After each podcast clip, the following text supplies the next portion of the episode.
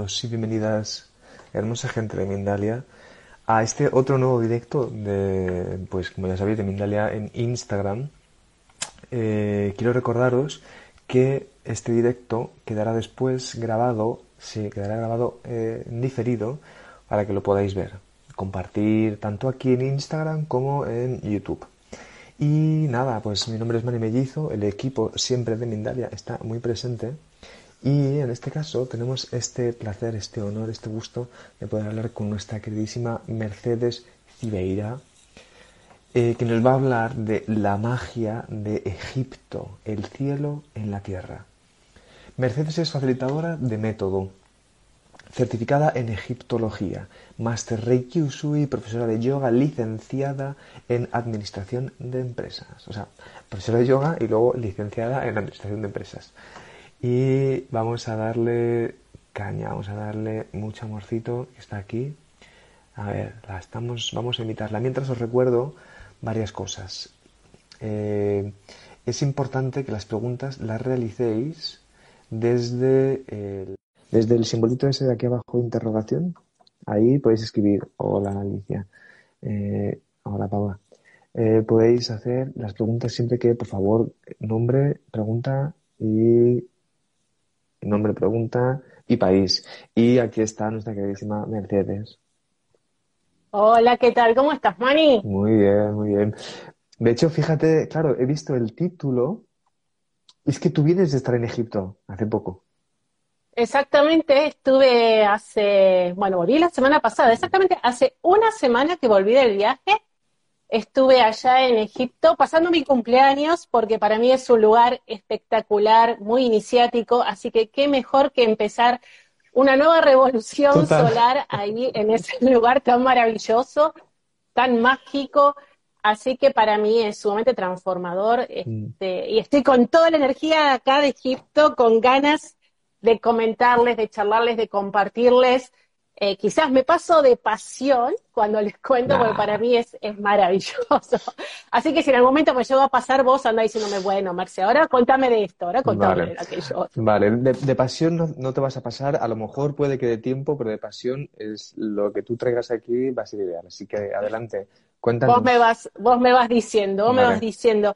Para mí principalmente lo, lo más eh, destacable de Egipto, lo más transformador, es la magia que tiene, ¿no? Porque eh, justamente para los egipcios la magia era algo normal, era algo común.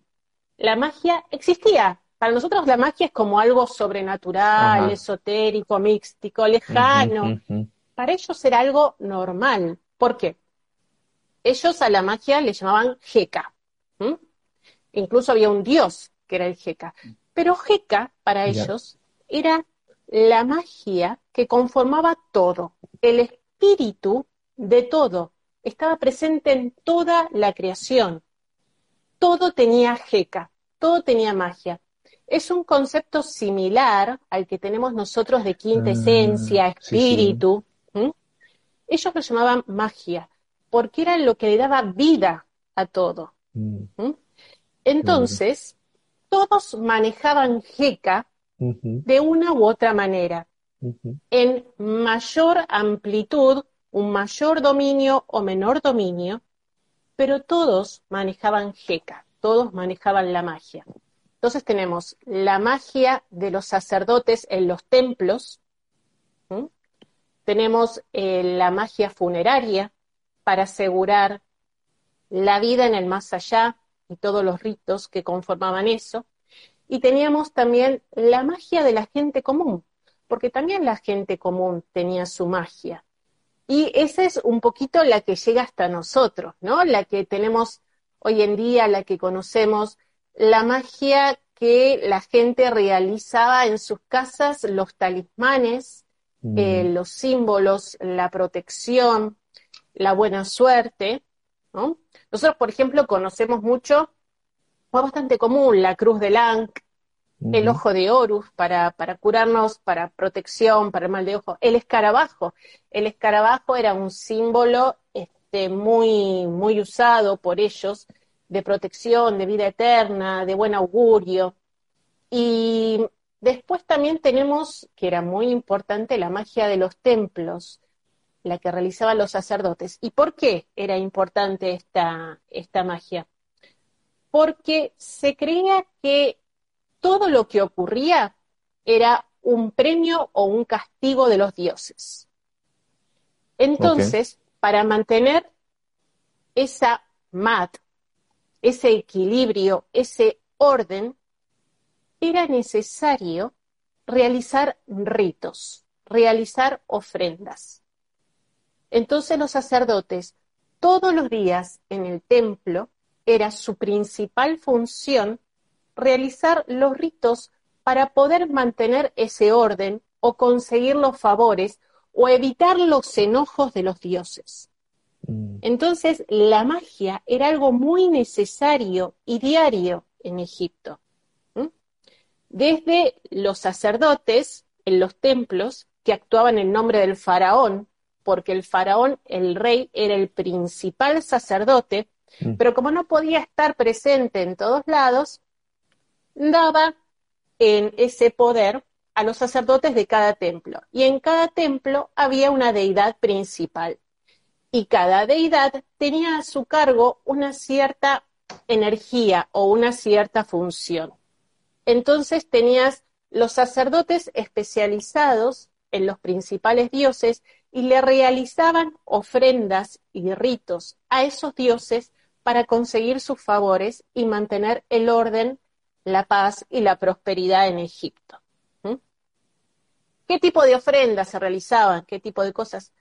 Todos los días los sacerdotes tenían que entrar, eh, solamente había un sacerdote que podía entrar, o dos sacerdotes por templo.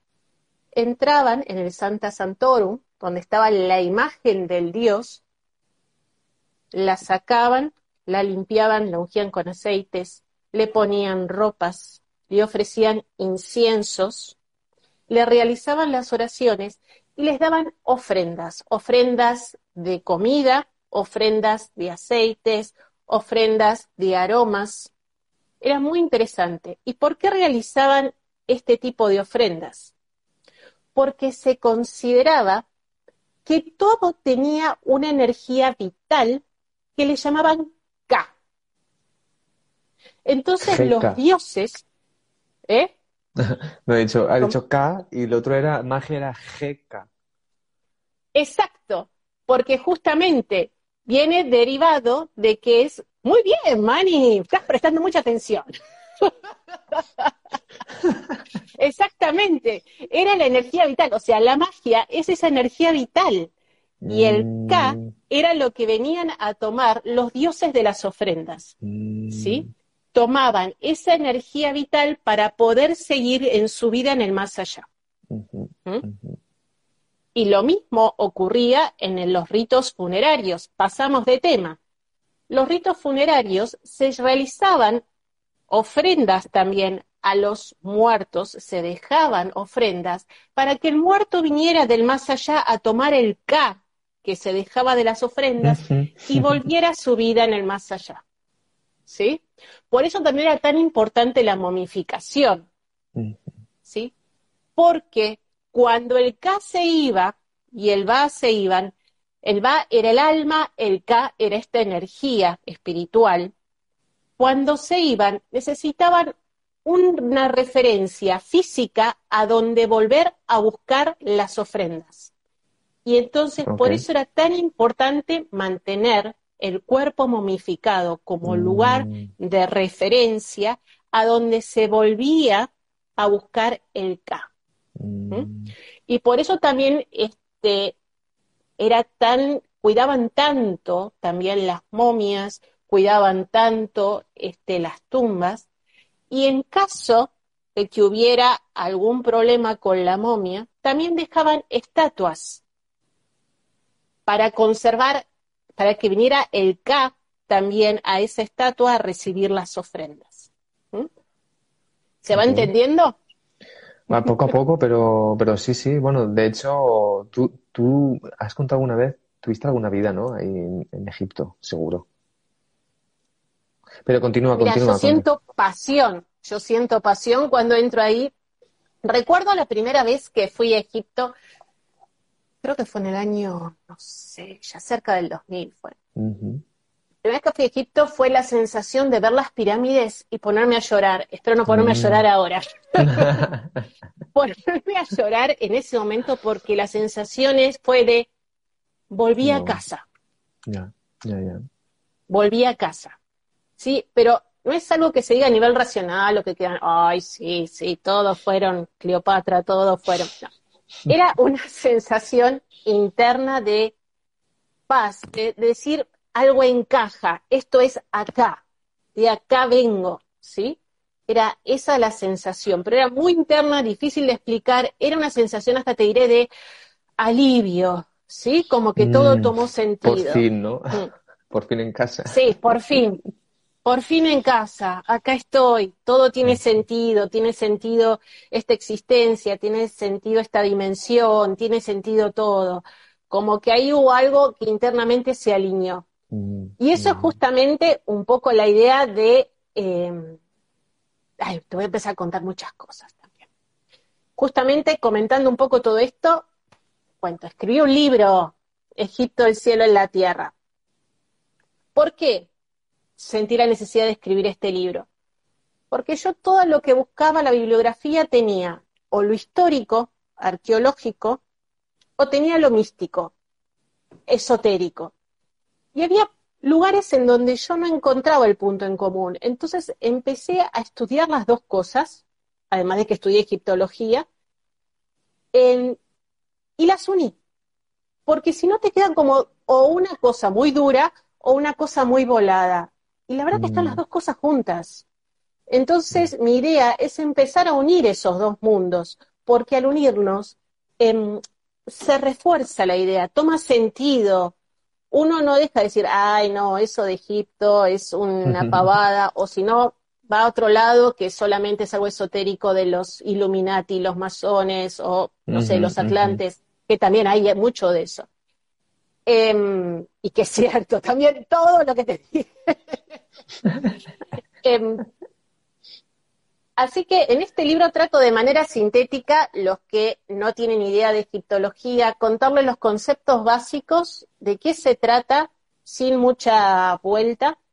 Y también por eso los cursos o charlas, me gusta más decirle, de egiptología, que voy a retomar a partir del mes de julio ahora con el agregado que voy a tener egiptólogos invitados, egiptólogos egipcios invitados a que charlen sobre su experiencia, cuenten más. Conocí gente que sabe muchísimo, muchísimo y tengo muchas ganas de, que, de compartirlo y que la gente se pueda unir, porque la verdad que es una cultura asombrosa. Cada vez que voy descubro cosas nuevas y es maravilloso y también, bueno, quería presentarles la propuesta de un nuevo viaje a Egipto para marzo del 2023. Todo esto unido en, estas ganas de, unir lo muy místico con lo muy eh, histórico, arqueológico, poderlo unir, ¿sí? Darles a la gente también la oportunidad de tener una experiencia de conocimiento histórico o turístico clásico, pero también una experiencia espiritual durante el viaje. ¿Sí? Mm, que pueden mm. llevarse la parte transformadora mm. o incluso también le había estado, yo me apunto, dicen ahí, muy bien, muy bien. Muy bien, muy bien. Eh, yo voy bien, bien, bien, chicos. Después, después, ya, ya hablaremos.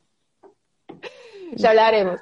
Este, porque a mí lo que me interesa mucho en otros viajes, que lo voy perfeccionando con los viajes, es que ocurren muchas cosas en Egipto, aunque uno no sepa, hay mucha magia, hay mucha jeca todavía En, en cada jeroglífico, en cada lugar, en cada locación, porque nada era al azar. Todo estaba hecho por algo. No existe el arte por el arte en sí mismo en Egipto. Todo tenía una funcionalidad. Todo y tenía una funcionalidad de jeca, de magia. Entonces, aunque hay veces que me dijeron, pero realmente funciona Egipto, si está todo destruido. No saben cómo funciona eso. Es impresionante, porque está concebido desde un lugar que va más allá de lo físico. y lo que hay físico está vivo. Ellos consideraban que los templos eran portales y estaban vivos y siguen vivos. Los jeroglíficos están vivos. Todo lo que existe ahí está vivo y hablándonos no solo a nivel racional de lo que se puede explicar, también actúa a nivel celular, a nivel ADN. Y uno no es consciente y empiezan a pasarle cosas durante el viaje. Y eso es lo que a mí me gusta, es la parte donde queremos dar un, un diferencial, un algo más, un te acompañemos desde lo espiritual en el viaje también. Tenemos unos profesionales espectaculares que van a compartir desde lo histórico, desde lo arqueológico, y también los vamos a estar acompañando desde lo espiritual, de lo místico, porque hay mucha información, ahí me está saludando gente de Egipto, sí, hay mucha información que llega al corazón, hay gente que va a sentir que esto es acá, es ahora, de esto se trataba, y por ahí no tenés con quién compartirlo. Bueno, vamos a estar para compartirlo, porque realmente Egipto es mágico, es mágico, mm, y no tiene mm, tiempo, mm. es algo sin tiempo. Mani. Sí, de hecho, mira, de hecho, has hecho ideal, has hecho ideal porque en realidad te iba a preguntar justo por el, viaje, el, combo este. No sé si quieres decir alguna, alguna idea más como para poder eh, darnos un poco más de información, pues por si queremos ir a ese super viaje. Y, de todos modos dejamos los enlaces de Mercedes Sibeira en, los, en la descripción de este vídeo para que puedan entrar en contacto con ella, esta maravillosa eh, egipcia, egipcia ahora transformada, y, y, poder entrar en contacto para recibir más información. Cuéntanos, Mercedes. Y por cierto, eh, podéis empezar a hacer, y podéis empezar a hacer preguntas, ¿vale? Que todavía he visto que hay alguna persona que me ha hecho preguntas, les habéis hecho por comentarios. Si podéis escribirlas mejor en el símbolo de interrogación vuestro nombre, el país y la pregunta en concreto, ideal. Y así mientras nos cuenta Mercedes podemos formular las preguntas. Cuenta, cuéntanos. Bien, del viaje les cuento, va a ser del 19 al 29 de marzo 2023. Ok. Em, sí, ya tenemos fecha. Y como ya te habrás dado cuenta, ¿dónde vamos a pasar el equinoccio? En Egipto. En Egipto. ¿sí? Vamos a estar vamos a estar en esos días justamente visitando tanto el 20, la pirámide de escalonada, la pirámide de Soser, que fue la primer pirámide que se hizo, elaborada por un hombre que fue un genio y que no es conocido, o sea, no es marketinero, para decirlo de alguna manera, pero es un sacerdote, astrólogo, médico, escriba, era todo, se llama Imhotep. Imhotep era el visir el principal sacerdote y fue el que diseñó la pirámide escalonada del faraón Soser. Mm. Era un genio, un iluminado. Vamos a ir a esa pirámide que está ahora abierta después de 30 años. Fui hace un par de semanas y no sabes lo que es la energía de ese lugar. Impresionante, impresionante. El equinoccio ahí. Impresionante la energía de ese lugar, porque además como está tan transitado, es una energía muy potente. ¿Sí? Muy potente, muy... Ah, bueno, después si entran a mi perfil van a ver que eh, subí en una parte donde está la pirámide escalonada, entren, que ahí hay un videito donde muestro, pero igualmente lo que se siente ahí adentro es muy... Eh, una elevación impresionante. Y ahí uno comprende la sabiduría que había en el manejo de esas construcciones, que no era solamente arquitectura lo que se hizo, hay un conocimiento energético impresionante.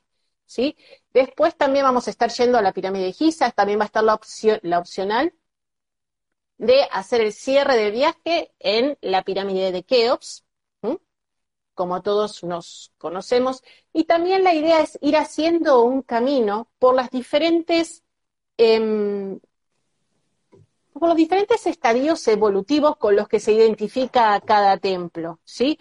Por el templo de Isis, asociándonos con la magia, el de Ator asociándonos con el amor, el de Horus asociándonos con la iluminación, Osiris asociándonos con la inteligencia masculina y la resurrección.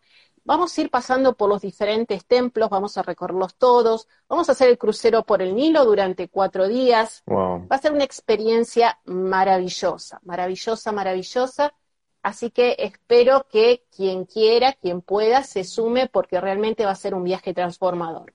Total, total, Mercedes, ¿eh? muchísimas gracias. Menudo, menudo regalo, ¿eh? Esto es eh, un viaje potente, es un viaje potente. De hecho, un viaje muy potente. El otro día me dijeron eh, que una de mis vidas pasadas también era había sido en Egipto, así que bueno, ya a lo mejor nos vemos por ahí, ¿eh? Yeah, sería, sería una alegría Oh, sería una alegría enorme, enorme, enorme, enorme, enorme.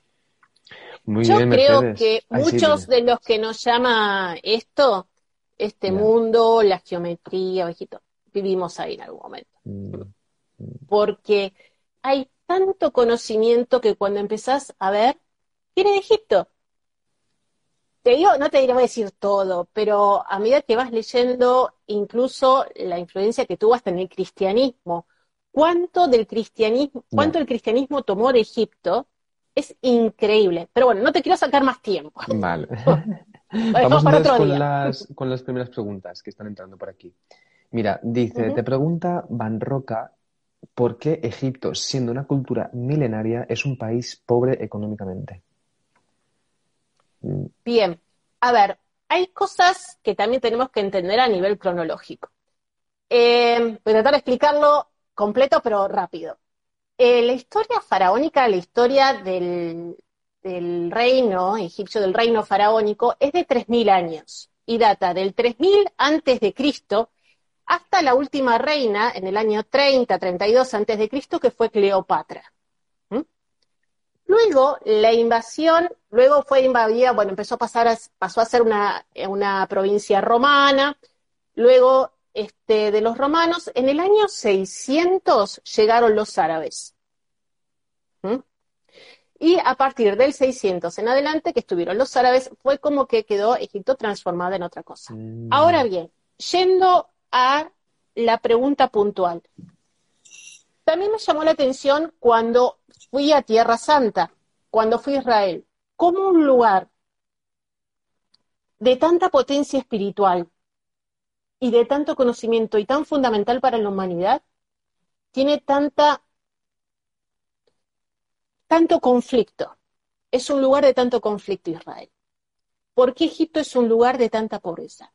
Y la respuesta para mí es hermética. Desde el punto de vista de la ley de polaridad, para que pueda existir mucha potencia, mucha luz, tiene que haber una densidad y una oscuridad que lo compense, si no, no podría existir porque la ley de polaridad, la dualidad, es necesaria para que algo pueda existir y pueda continuar evolucionando. Entonces, yo creo que hoy en día Egipto puede existir por la cantidad de luz que tuvo, hay hoy en día esta densidad, pero desde otro nivel, tampoco es tan denso, para que, como a nivel cíclico, compensatorio, pero tiene que existir, es necesario. Y en algún momento es probable que esto se revierta. ¿Sí?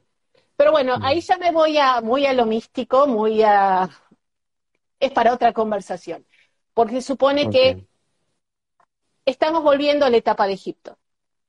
¿Sí? Estamos volviendo. Por eso también estamos en una etapa de tanta identificación con el cuerpo y con lo físico. Es una reminiscencia de la etapa egipcia, mm. donde se existía la momificación para que el alma pudiera seguir existiendo estamos como llegando desde otro lugar y vamos a seguir evolucionando. Qué bueno, qué bueno. Otro tema. Otro, venga, vamos con otra pregunta. Muy bien. Eh, vamos a ver si esta, em, no sé, pero te pregunta aquí Natalia si nos puedes decir algo sobre la relación que tiene Egipto con los templarios. Egipto con los templarios, no sé si estuvo muy relacionada, ¿eh? porque los templarios ya fue en la época mm, mucho más avanzada y estaban más relacionados con el Santo Grial. No, no me suena, no me suena que los templarios tuvieran alguna relación con, la egiptología. Sí los herméticos, sí los alquimistas, eh, incluso te diré los masones, eh, los Illuminati, pero no desde los templarios, me parece que viene por otro lado. Ok. Vamos a ver otra preguntita. Eh, mira, te pregunta Milagros, dice, Egipto es mucho más antiguo de lo que dicen. Es decir, su construcción debe ser todavía aún más antigua. A ver, hay muchas teorías sobre eso, ¿sí? Y no tenemos una respuesta. Ese es el gran interrogante, ¿no? Em, a ver, se supone que los arqueólogos dicen que las pirámides y la esfinge fueron construidas en el año eh, aproximadamente el 2450 a.C. Pero en realidad lo único que hay para asociar a la Gran Pirámide con el faraón Keops es una inscripción que hay en la cámara, adentro de la cámara central, creo que en la parte superior, hay una inscripción ahí asociando al faraón Keops, pero perfectamente lo pudieron haber hecho después. Lo mismo le finge. Hay quienes en realidad em, también asociado, es un tema largo, pero las las aperturas de la ventilación de la Gran Pirámide, se dice que em, hay dos fechas en las cuales esas aperturas de ventilación podrían haber estado justamente alineadas con las estrellas circumpolares, con eh, Sirio y con Orión. Una fue aproximadamente en la época en que se dice que se construyeron, año 2450, pero eh, también se descubrió que hay una alineación aún más exacta, casi 10.000 años antes de Cristo. Entonces queda la duda. ¿Cuándo fue que realmente se construyó? ¿Cuándo, eh? Por eso... Total.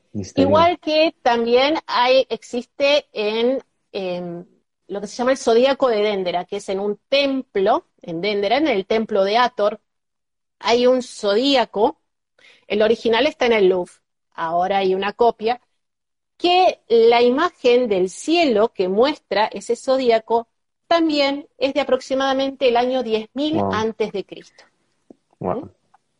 Supuestamente sí, este, fue realizado esa escultura, bueno, ese, ese grabado fue realizado en la época tolemaica, ya digamos en los últimos años de, de imperio, pero dicen, ¿por qué? el 10.000 antes de Cristo? ¿Por qué esta referencia de la que todos sabemos, los que estamos un poco en este tema, que hace referencia a la época atlante, ¿no? ¿Por qué está ese grabado ahí haciendo referencia a los atlantes? ¿Qué relación tienen con Egipto? O sea, hay muchísimo, hay muchísimo. Y mira, y la última pregunta, que me parece bonita también, dice, te preguntaba en Roca otra vez, ¿cómo supo que su misión era llevar almas a Egipto para el despertar? Perdón. ¿A mí? Sí. Sí, sí, tranquilo, estamos todos un poco resfriados. es limpieza. Estamos todos un poco resfriados, es limpieza. Em, ¿Cómo supe yo que era mi misión? Eh, o sea, certeza interna, certeza interna. Em, hay cosas siempre mi, llamado espiritual fueron por certezas, que como diciendo, es esto, certeza, algo que siento dentro que se alinea y que siento que puedo hacer. Siento que cuando lo estoy haciendo me expando y soy plena. Entonces en ese momento me di cuenta que estoy en eje y estoy haciendo mm. lo que tengo que hacer. Ya. ¿Mm? Ya, total. Ok, Mercedes.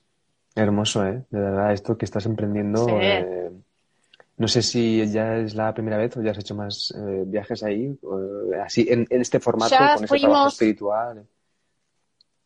Ya hicimos una, una primera prueba en el mm. año, justo antes de la pandemia, justo antes de la pandemia, en septiembre 2019, ¿no? En 2020 empezó la pandemia en marzo. Septiembre de 2019 llevé un, un grupo de alumnos del método Melquisedec este, y fue una experiencia muy intensa, muy, muy intensa, y a raíz de eso fue que empecé a estudiar egiptología. empecé a estudiar egiptología para poder dar también una estructura a todo el conocimiento también espiritual y por ahí que ya místico, que ya traía, poder dar también el otro contexto, ¿no? darle el histórico, arqueológico, místico. Aunque durante el viaje vamos a tener egiptólogos acompañándonos. No es que mm. yo voy a estar a cargo de esa parte, yo voy a estar más a cargo de la parte eh, de acompañamiento espiritual, las meditaciones y los trabajos que hagamos. Donde tienes que hacer ahí tu trabajo, claro. Tienes ahí ayudándonos a, llevar la parte espiritual. Mercedes, pues entonces, qué, interesante, la verdad. ¿eh? Os dejamos entonces los enlaces en la descripción del vídeo, de este, para que puedas entrar en contacto con Mercedes. Y Mercedes, dinos una última cosa si que tú quieras compartir, como para poder hacer este directo, y nos despedimos. Muchas gracias. Y recuérdanos las fechas. Bien, a ver, los cursos de, egiptología van a comenzar en julio, ¿sí? Así que en las redes los voy a estar subiendo. Vamos a ir por temas, van a ser varias charlas.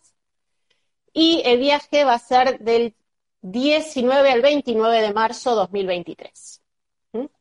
Y lo último que tengo para decirles, Egipto está latente adentro de todos porque forma parte de la humanidad. Todos somos Egipto y todos tenemos algo para descubrir de Egipto, ya sea que vayamos o no. Así que les comparto, si sienten un llamado, conéctense con Egipto de alguna u otra manera, aunque sea en meditación, y seguramente van a recibir alguna respuesta o alguna activación que necesiten tener en su vida ahora.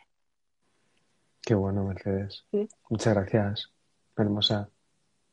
Bueno, muchas gracias a vos. Gracias a todos.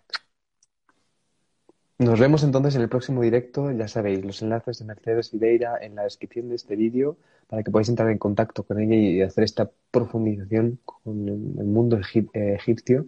Y os recordamos también que nos podéis seguir en nuestras redes sociales, Instagram, Facebook, Twitter, nuestra página, en, nuestra, en nuestro canal de YouTube y en nuestra página de Mindad Televisión para realizar donaciones. A seguir limpiando. Ahora voy a ir un poquito a. Muchas gracias. Chao, guapa. Hasta luego, bonita. Adiós, nos vemos. Gracias, chao, chao.